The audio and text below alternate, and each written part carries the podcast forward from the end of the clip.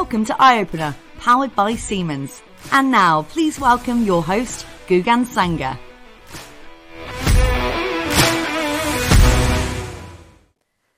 Hello, and welcome to our new product podcast series, Eye Opener.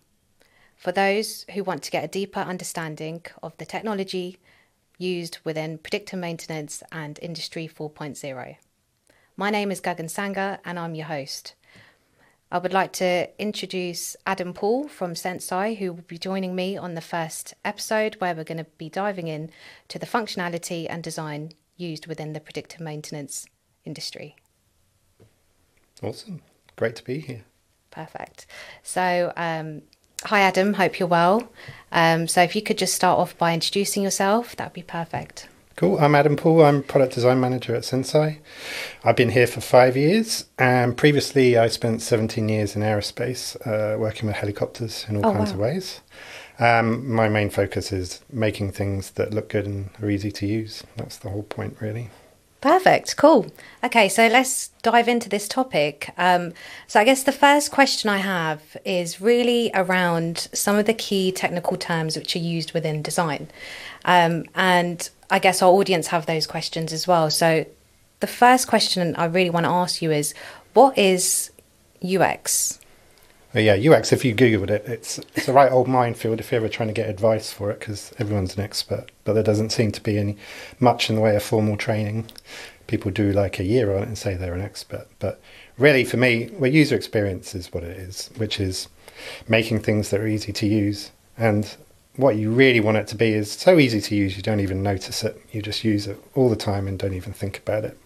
And everyone's got things in their lives that are good like that and you don't even think about it. It might be your cooker having the buttons in the right place and the dials work properly because some of them are terrible. Or even the classic example is doors that you know how to open. Yeah. How many glass doors do you walk up to and you're like, do I pull out the door, push it? And that's a classic problem, which is still a problem and it should be fixed by now. Um, and the things that work so well you don't think about it, there's an awful lot of thought gone into them. So we try and put an awful lot of thought into making things be simple. It's the, the easiest way to explain it, I think. And um, it's a constant job, Yeah. um, especially in predictive maintenance where we've got like machine learning, which is complex. We don't want people to have to deal with the complexity. We want people to just live with the simplicity of it, really. Um, you don't need to know that. No. You just need it to do all the work for you. Yeah. Um, I like drawing parallels with cars. Really, it's like in the old days, you used to open the bonnet and fix everything under it. Well, my dad did, and I didn't.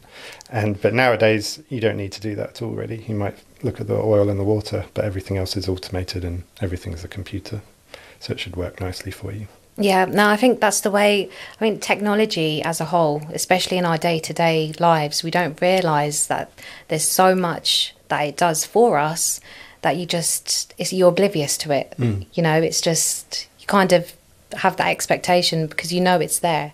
You know it's something that's going to help you out. Um, so I guess the, the second question I have really is around um, UI. So you know that's another technical term which is used within product design, um, and it's it will be interesting to get your views on that. And Well, yeah. So if UX is uh, being easy to use, then UI is user interface, and you want it to look good. So those things go together.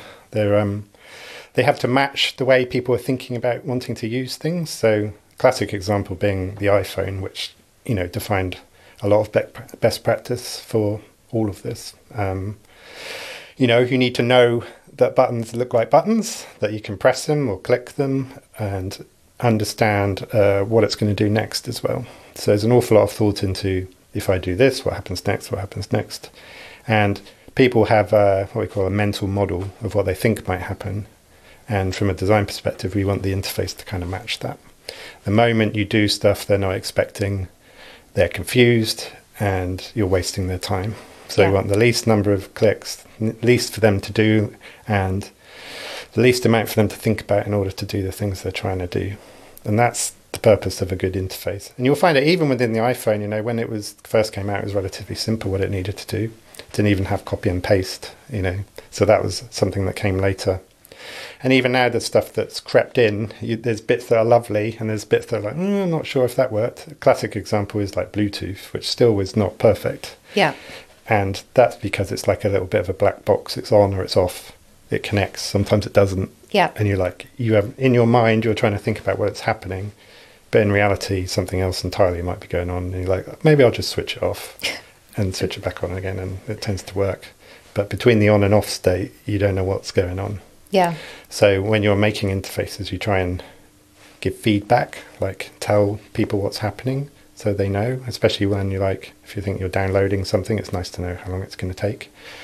Not just a classic, like it did a countdown and then goes back to the original, that kind of thing. I had some software like that. It would Yeah. count 10, 9, 8, 7, and then, And then it jumps back and then up, goes right? to 10, Yeah, that's like, it. "Mm, Yeah. not, not useful. Yeah. And the main thing is, like from a design perspective, is you just fundamentally when you want to make people happy, it's it really is that pure and simple. You want to make things that give people joy, which sounds odd when we're talking about engineering and predictive maintenance, but there's no excuse for not having that kind of viewpoint on things because you know you, you want the people's days to go well. You want to save them time. You don't want to give them frustration. And that's that's the angle. It's really quite pure and simple. If they're moaning at you you have to fix it and make it quicker and easier regardless of what it is. Yeah. Um, and what's handy is like coming from aerospace, the aerospace, the driving factor there was um, safety. So if you screwed stuff up in a helicopter cockpit, people are going to die. You know, it's really that simple. So you've got to be very considered in which buttons go where, and you can't just have everything on a touch screen because they might reach out, you know, and not want to look at it and all that kind of stuff. So Yeah. coming from that background to other fields, it's quite a motivating factor. I guess the other thing as well, uh, I guess when it comes to like interface and it come become and it comes to you know the user experience etc.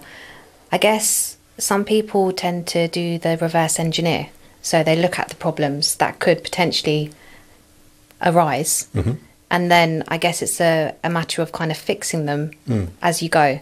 But then sometimes you're kind of put in a situation where the problem's occurred and you have to think about what the solution is and how you know you're going to get that to the end Yeah, user, right? and what's tricky is that end users will sometimes tell you what they think the problem is, yeah, but it's not actually that. If you watch them doing things, it's something else entirely. yeah, So you have to listen to what the people say, but it's always really handy to observe them as Yeah. well because we're actually really bad kind of eyewitnesses for stuff like that. I've had that many times when I even work, working with pilots who are like super skilled, you know, know an awful lot, tell you one thing, and then you watch them doing it and go, you you know that thing you said you told me you did, you don't actually do that yeah, you did this. And you can't necessarily say explicitly, you just got to absorb that information and then put together a better solution and put it in front of them. And then, then they're like, oh, yeah, that, that's, that's what I wanted.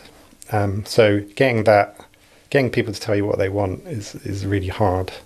So we have to take in like a lot of information and actually say, mm, that's bit's not, I'm not sure that's what they want. And Yeah. try and angle it and test it and keep iterating on it as well. To find out more, search Senseye Predictive Maintenance.